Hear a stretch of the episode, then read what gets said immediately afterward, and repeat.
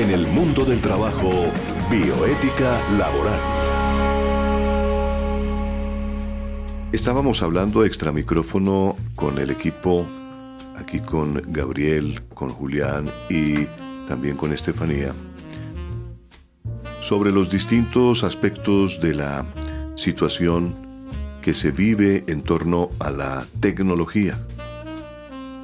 El escritor Héctor Abad Faciolince, en, en un artículo que salió el domingo 23 de septiembre, hizo referencia precisamente titulando su columna Ineptos de todos los países unidos. Y dice que no hace muchos años, cuando uno iba por los pueblos de Antioquia, era frecuente ver todavía recuas de mulas cargadas de café y campesinos de sombrero montados a caballo. Los primeros damnificados por las motos, al menos en los pueblos, no fueron los taxistas ni los camioneros, sino los caballos. Los defensores de los animales estarán contentos de que ya no se ensillen caballos ni se enjalmen mulas. Pero quizá, si los equinos hablaran, opinarían que en vez de extinguirse, preferirían que los montaran. Varias veces he contado la huelga más triste de la historia, dice eh, Abad Faciolince. Eh, esta historia es bien simpática porque la hicieron los maleteros del aeropuerto de Pasto, que protestaban por el invento de las maletas con ruedas. Según ellos, esta innovación del demonio los estaba dejando sin trabajo y exigieron que se prohibiera su uso. Aunque la amenaza a sus puestos de trabajo era real, la huelga fracasó y no hubo forma de que las autoridades erradicaran las maletas con rueditas. Me acuerdo de este cuento cada vez que leo sobre algún oficio que desaparece o que corre el riesgo de volverse inútil.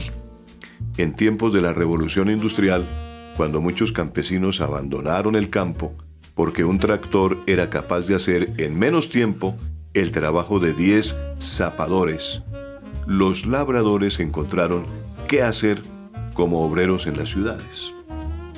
Se volvieron proletarios y Marx los animó a unirse y a tomarse el poder porque eran ellos los que producían la riqueza de las fábricas. Hoy en día, con la revolución tecnológica, inteligencia artificial, robótica, informática, hay muchos oficios en vías de extinción. Los análisis financieros, algunos contratos legales y también los análisis de sangre o de orina cada vez los hacen mejor las máquinas que los humanos. Un diabético no va allá al laboratorio a medirse el azúcar. Se chuza el dedito y listo. Hay una página web que informa si el propio oficio está en riesgo de ser reemplazado por un robot. Al entrar en Will Robot está en inglés. Y escribir lo que hacemos se nos dice la probabilidad de que en los próximos años nos reemplace una máquina. Los cajeros de banco están condenados. Por honrados que sean y por bien que cuenten la plata, roban y se equivocan menos los aparatos. Taquilleros, vigilantes, obreros de construcción, choferes de carro, parece ser que enfrentan el mismo destino de los cocheros, los ascensoristas y los agentes de viaje. Un dron manejado desde una oficina hará mejor la guerra que un piloto de avión. En muchos campos la inteligencia artificial lo hace mejor que nosotros. La cámara que asocia mi iris como un pasaporte o con un pasaporte y me hace el proceso de inmigración en Bogotá lo hace más rápido que cualquier funcionario. Una cámara escondida tras la puerta cuida mejor el edificio que un portero con sueño. Cuando se denuncia el desempleo juvenil en las ciudades y cuando el gobierno persigue a los drogadictos con medidas policiales desesperadas, muchos suponen que estos jóvenes son vagos y viciosos. Tal vez lo que pasa es que estos jóvenes no están siendo educados para ejercer ningún oficio útil y como dice Harari, más que explotados, son irrelevantes. Si fueran enfermeros, electricistas o plomeros, tendrían empleo. Para tener trabajo hoy, ya no basta la fuerza de los brazos. Aunque se dice que el oficio de novelista o de poeta es de bajo riesgo, para que nos reemplace un robot, yo me preocuparía mucho si fuera poeta hermético o surrealista. La libre asociación y las metáforas raras las produce más y mejores un computador que cualquier mente. ¿Y cómo están los columnistas de periódico frente a las máquinas? Bueno, nosotros estamos condenados a desaparecer. De hecho, el artículo que están acabando de leer fue generado por un robot capaz de escribir 12 iguales en hora y media. ¿Qué nos espera, mi querido Gabriel, Julián y Estefanía? ¿Será que los que hablamos al micrófono nos reemplazará el día de mañana un robot? Sí, y además eh, la tecnociencia implica en el mundo del trabajo la automatización, implica flexibilidad laboral en el trabajo. Y para la próxima reforma laboral, el Ministerio de Trabajo va a presentar un proyecto de ley donde pensión y salud se pueda pagar por horas. ¿Por qué? Porque el trabajador desempleado muchas veces tiene oportunidades en microtrabajos.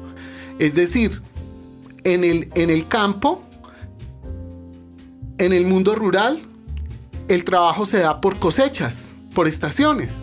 Le pagan a la persona por recoger una lata de café en el eje cafetero. Claro. O aquí en la meseta cundiboyacense un bulto de papa. ¿Y qué pasa? Que no recibe ni afiliación, ni a salud, ni a pensión.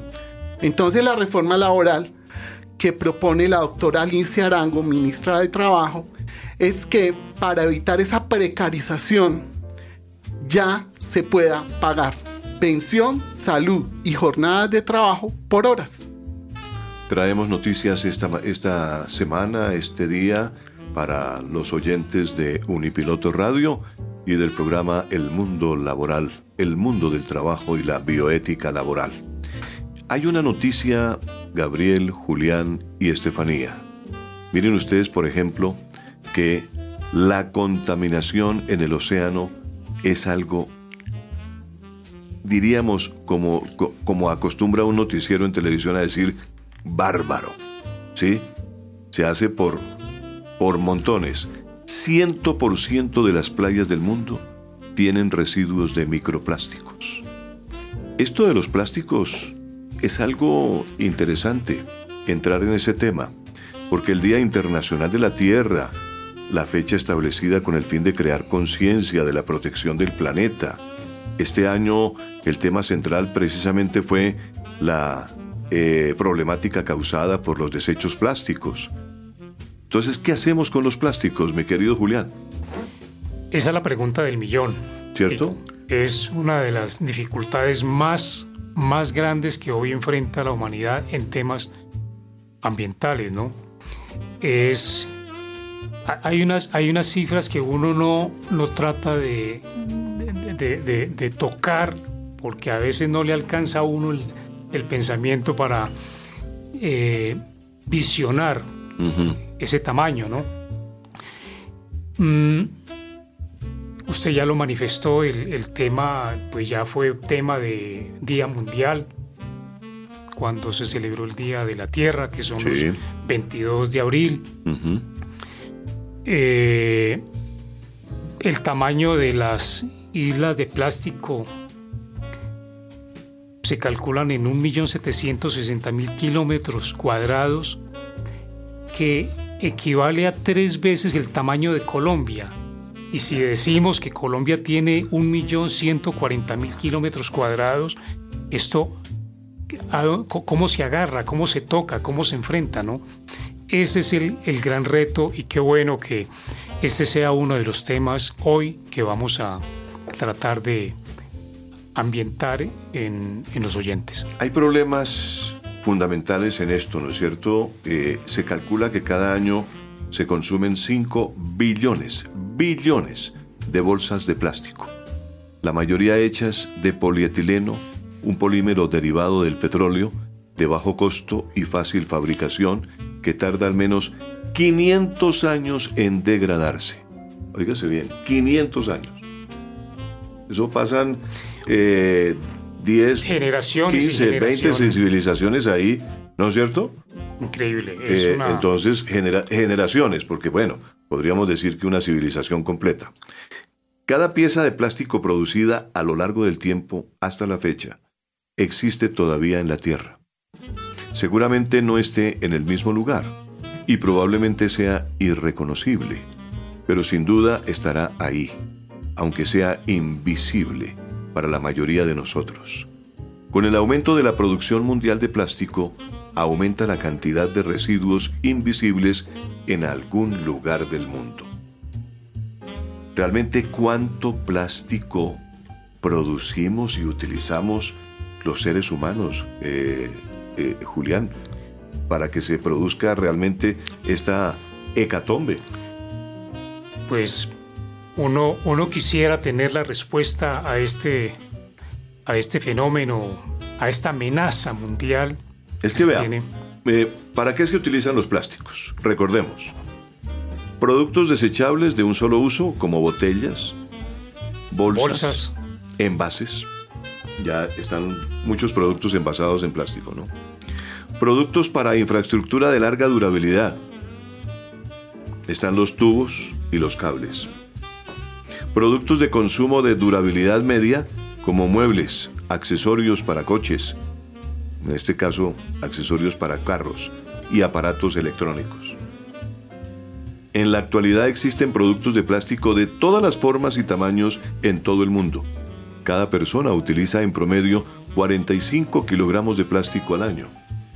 No obstante, hay grandes diferencias entre las distintas regiones geográficas. Hablemos de la China, por ejemplo, que es un país inmenso. ¿Cuántos son los habitantes de la China? Yo no sé en, este, este, momento.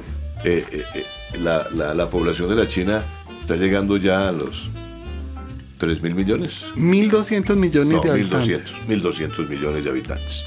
Bueno, pero mire, por ejemplo, la China podría ser el mayor productor de plástico con una cuota del 26% a nivel mundial, ¿no? Sin embargo, el mayor consumidor es su país vecino, Japón. Su población tiene un consumo incluso superior a todos los demás países de Asia y África juntos. Y hagamos una reflexión.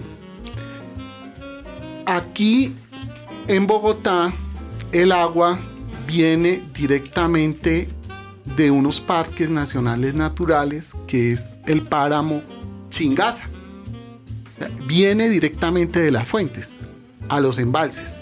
Sí.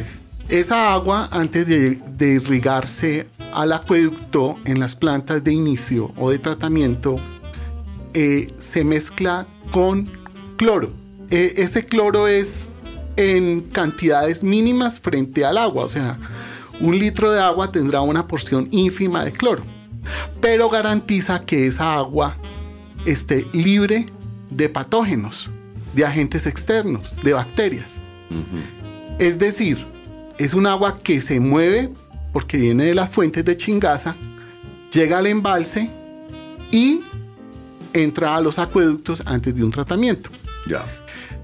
Aquí tenemos un principio o la gente tiene un mito que el agua que está embotellada es más pura que el del acueducto porque dicen, no, es que viene sucio por los tubos. Eso es un mito. Las multinacionales, dueñas de las embotelladoras de agua, el único cambio que hacen, porque ellos también toman agua del acueducto, es filtrarla. Pero resulta que cuando entra a esas botellas, tienen potencial de enquistar patógenos, porque queda estancada. Es decir, el agua que tomamos embotellada es más peligrosa que el agua que viene del acueducto. Indudablemente. ¿Qué quiere decir eso? Una botella de agua tiene unos químicos para poder funcionar.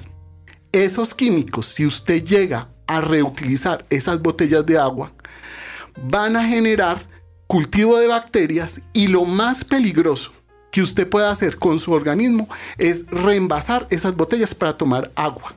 Mm. ¿Qué es lo que le estamos diciendo a la población? Miren, reflexionen.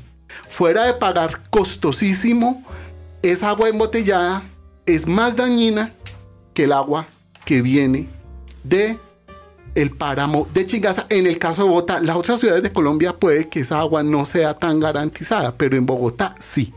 Estamos en el mundo del trabajo y la bioética laboral. Hoy con un tema específico tenemos el consumo global de plástico, que es un problema grave para los países eh, en el mundo entero. Bueno, hablemos un poquitico de lo que está pasando en el mundo y también de cómo contribuye la bioética en este campo, Gabriel. Porque la forma como estamos enfocando el asunto es que el mundo está ante una situación crítica, que debe actuar lo más pronto posible ya lo dijo la ONU. El, secretario general de las Naciones Unidas dijo, en dos años se acaba el tiempo, el tiempo límite, para evitar que el planeta suba eh, esos dos grados que serían fatales. Eso es los objetivos de desarrollo sostenible de Naciones Unidas para el 2030. El octavo objetivo de desarrollo sostenible de Naciones Unidas es el trabajo decente y el desarrollo sostenible. Esa es la conexión entre ecología, trabajo y obviamente lo que engloba la ecología y el trabajo es una nueva moralidad frente a esto que sería la reflexión bioética. Julián acaba de estar en un foro de objetivos del desarrollo sostenible y me gustaría que Julián ampliara ese concepto de desarrollo sostenible, porque el tema número 8 del desarrollo sostenible es el trabajo decente y, y el trabajo productivo. ¿Qué hablaron en ese foro, doctor Julián? Bueno, es un centro que Naciones Unidas delegó en la Universidad de los Andes y busca precisamente estudiar, eh, impulsar, promover iniciativas que conlleven elementos básicos para lograr el, desarrollo sostenible en, que, en, el cual la humanidad hoy está, está inmersa, ¿no? Pero que todavía, lamentablemente, todavía no hay ese, e, e, e, ese, ese norte muy claro porque falta algo muy, muy sustancial. Y es que no hay la conciencia todavía frente a un problema grave. ¿Por qué? O no hemos sabido entenderlo, o no han podido promoverlo, no se sabe exactamente qué hay, qué hay que hacer, o las autoridades que tienen su competencia todavía no han, no, han ligado un tema tan delicado frente a, a nivel mundial, ¿sí? Uno, uno nos explica para caer en el tema de hoy que en el año se produzcan 5 billones de bolsas de plástico, ¿sí? Eso es una cantidad gigantesca, ¿sí? ¿Dónde, ¿Dónde, estaban aquellas personas que tenían que, que velar por el bienestar de la humanidad en este tema tan específico, ¿sí? Entonces, ese centro lo que va a generar es la información y lo importante es que es desde Colombia, ¿no? Le entregan esa, e, e, esa responsabilidad a Colombia para que el, todas las iniciativas que conlleven a generar espacios propios para atender, para atacar, para enfrentar y además eh, para detener esta, esta, esta difícil situación en la cual la humanidad está inmersa, se haga acorde con las necesidades que el mundo requiera y específicamente Colombia también está requiriendo. Claro que sí, Julián. Eh, hay, hay, algo importante que anotar sobre este punto y es que eh, el octavo de los Objetivos de Desarrollo Sostenible de las Naciones Unidas es el trabajo decente, como decía Gabriel, el crecimiento económico para el año 2030, que se pretende lograr el empleo pleno y productivo garantizando un trabajo decente para todos los hombres y mujeres, incluidos los jóvenes y las personas con discapacidad, y la igualdad de la remuneración por trabajo de igual valor, desde una visión holística, interdisciplinar y crítica. El principal eje de este objetivo es la afectación de los procesos vitales de los trabajadores por la ecología social. La primera variante entre el derecho al trabajo y la tecnociencia es el trabajo regido por categorías como la bioética, derechos fundamentales, salud, intimidad, igualdad y dignidad humana.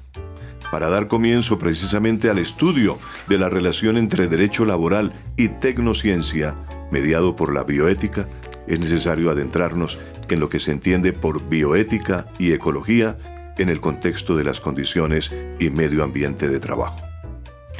Bueno, Gabriel, en estas, en estas últimas décadas, la bioética nos ha permitido reflexionar sobre nuestras formas de relacionarnos con el medio ambiente. Sí, y además de eso, el componente de ecología social, que es la misma ecología profunda, trata precisamente las crisis actuales del hombre.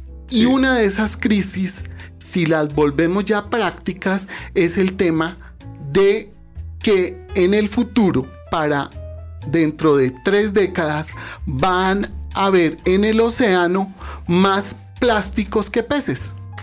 Qué lástima, ¿no? Porque el mar es algo fascinante, es un mundo eh, que merece respeto por los humanos, porque es la fuente donde tengamos, tenemos también mucha riqueza ecológica, ¿no? Y obviamente las características generales eh, de las instalaciones de máquinas, de equipos, de herramientas, de materias primas, de productos y demás útiles que existen en el lugar de trabajo influyen mucho en esa parte de la ecología.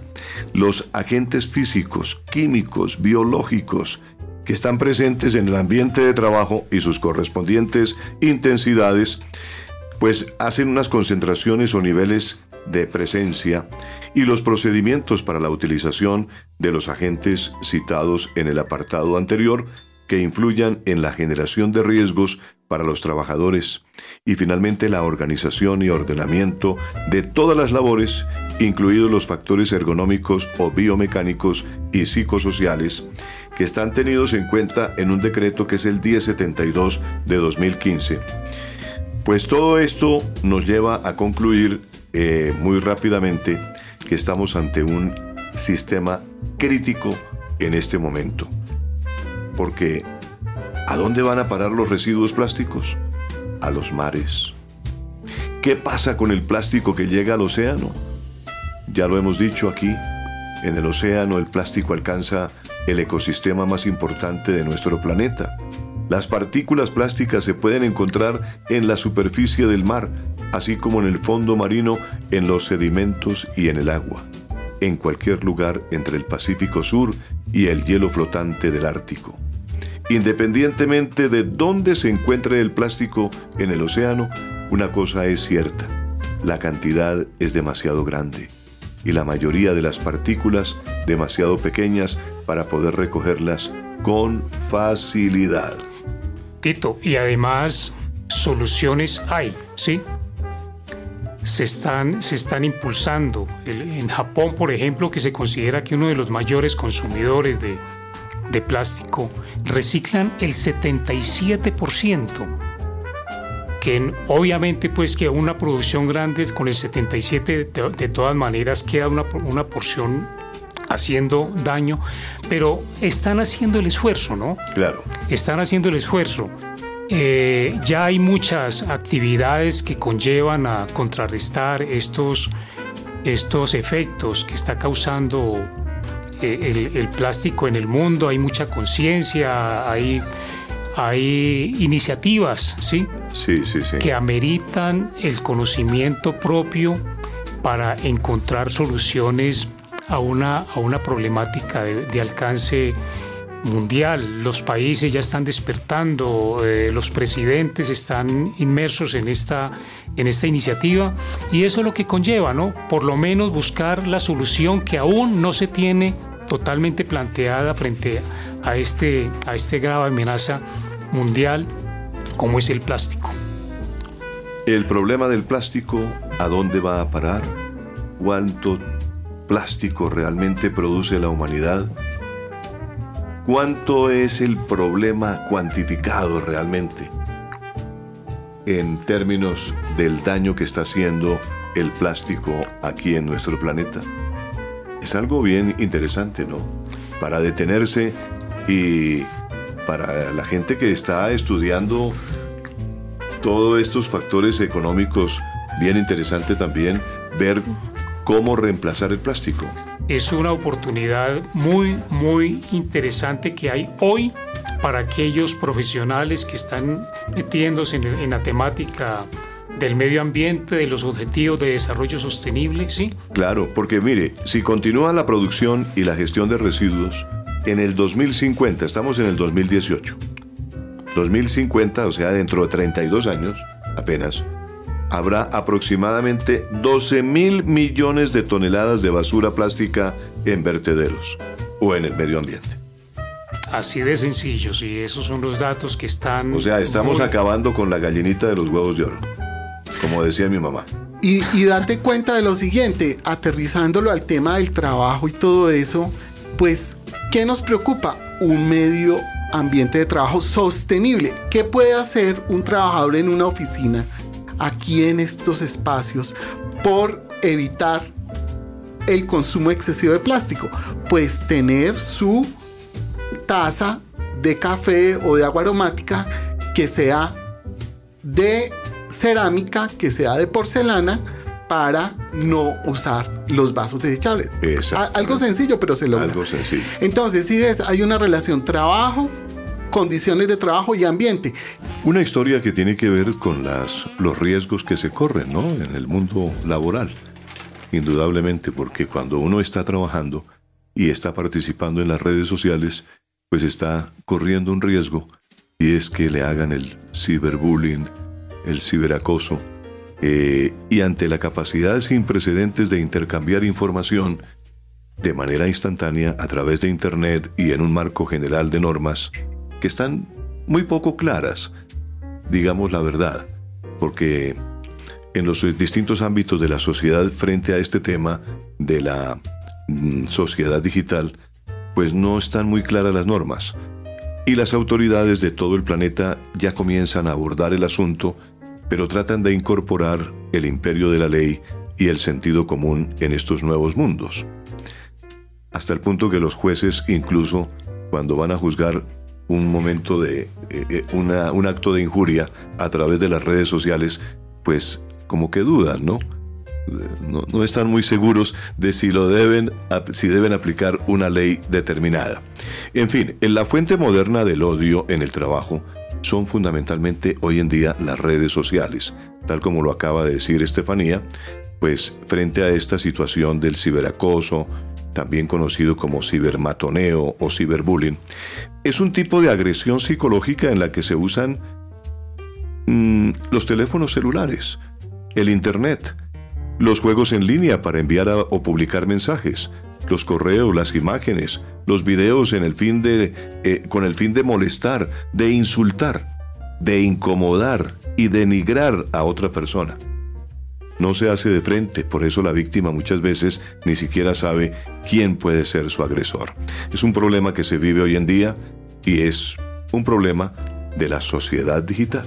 Sí, Tito, y volviendo al tema, que este es un programa que tiene toda esta parte legal, laboral, pero también la parte ecología, ecología social, ecología profunda, yo le pregunto a Julián, ¿En dónde o en qué océanos están ubicadas las islas de, plástico?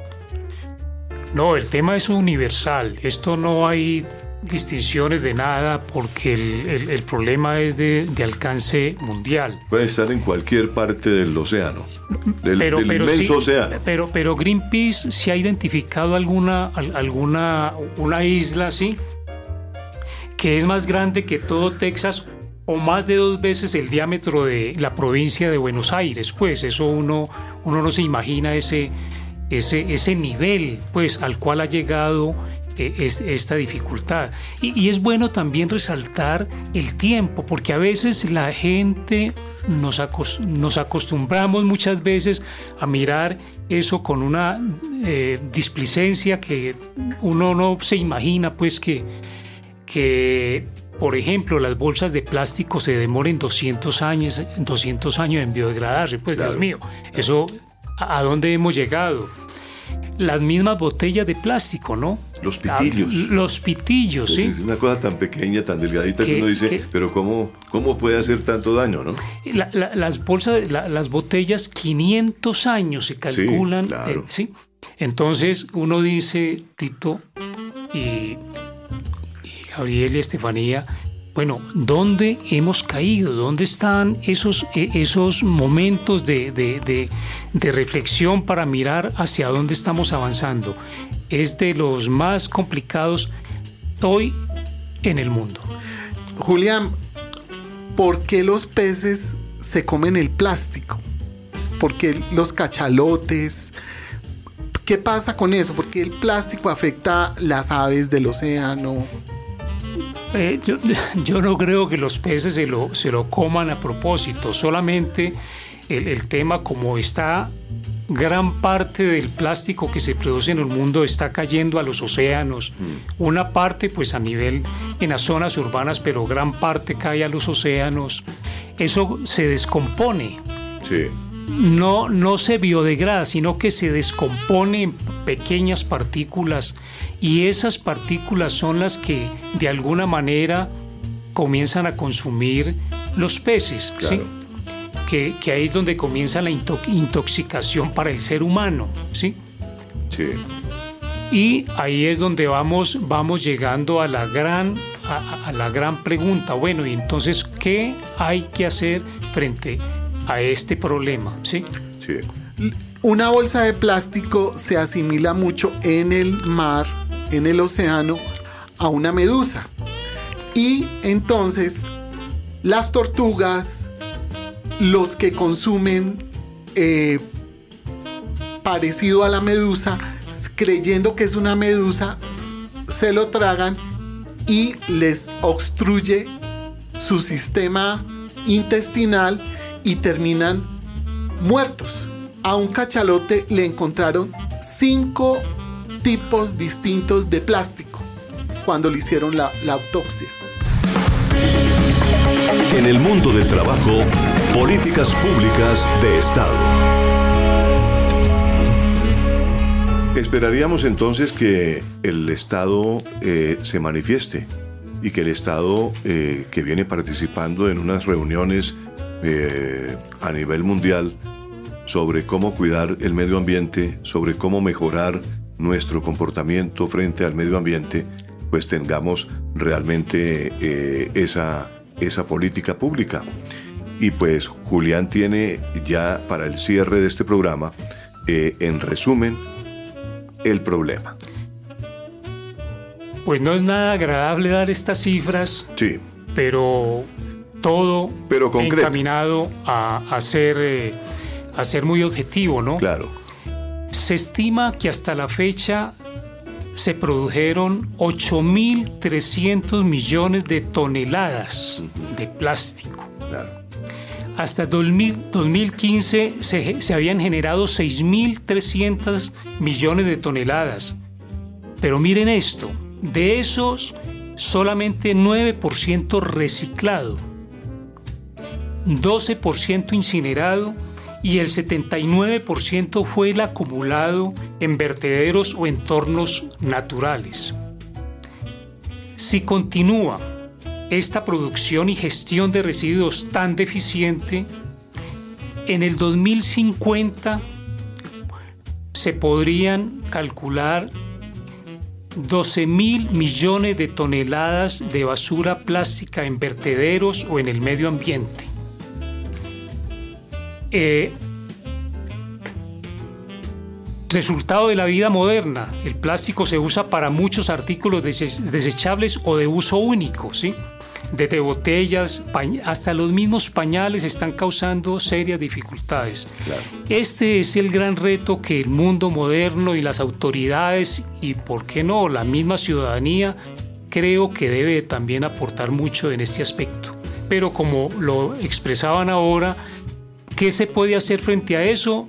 Entiendo que lo dejamos para el próximo programa que puede ser también un, escenario muy importante para dar algunas iniciativas encaminadas a que cada uno de nosotros nos inculquemos que, que de esfuerzo en esfuerzo se comienzan a construir las soluciones grandes. Y la gente se pregunta seguramente al finalizar nuestro espacio, pero finalmente, ¿cuál es el problema del plástico? ¿Por qué es el plástico tan dañino, por ejemplo, para la vida marina? Para las aves marinas y otras criaturas del mar más grandes, como tortugas, delfines, focas inclusive. El peligro surge por enredarse en bolsas de plástico y otros desechos. O confundir el plástico con la comida. Ellos confunden el plástico con la comida, lo ingieren, se intoxican. Las tortugas no pueden distinguir entre bolsas de plástico y medusas, eh, y que pueden ser parte de su dieta. Las bolsas de plástico una vez que se consumen causan bloqueos internos y generalmente provocan la muerte. Los pedazos de plástico más grandes también mm, pueden dañar los sistemas digestivos de las aves marinas y las ballenas y pueden ser potencialmente fatales. Por eso debemos evitar en cuanto sea posible y definitivamente deberíamos desechar el plástico. Sí, y precisando sobre los problemas en esta investigación que nos ha hecho Julián, porque él lo que hizo fue hacer un barrido de todo lo que encontró sobre el plástico, podemos precisar el caso de los copitos. Lo, que usamos para los bebés o para el oído. Ese copito se desintegra mm. y crea unas micropartículas y esas micropartículas, si llegan al mar, lo consumen las ballenas porque ellos tienen un sistema de consumo de alimento del krill. El krill también es pequeño, entonces esas ballenas consumen con el krill también esas micropartículas que dejan los copitos. Claro, y que eso va a parar a los ríos y a los mares. ¿No es cierto? Pero, mire, pero mire los, los, las cifras que hay de consumir. Se compran un millón de botellas por minuto